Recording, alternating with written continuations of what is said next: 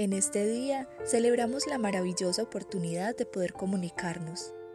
Hoy, con fragmentos de autores colombianos, la Biblioteca Pública de Borarango celebra el Día del Idioma. A continuación, un fragmento de Cuentos escogidos de Tomás Carrasquilla, Los Cirineos.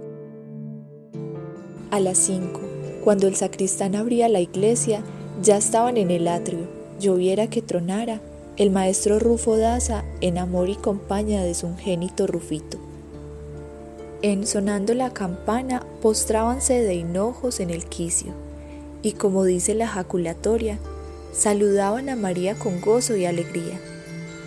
Enseguida se prosternaban ante el Santísimo, hacían examen de conciencia y en cuanto entraba el señor cura, acudían, primero el Padre y luego el Hijo, a la cotidiana reconciliación a fin de comulgar en la misa. Estas prácticas eran en el pueblo algo como un rito, y el párroco daba tal prelación a estos dos penitentes sobre las beatas más ilustres, que ni para los celos y resquemores de las endiodosas señoronas, él tenía con su par de cirineos.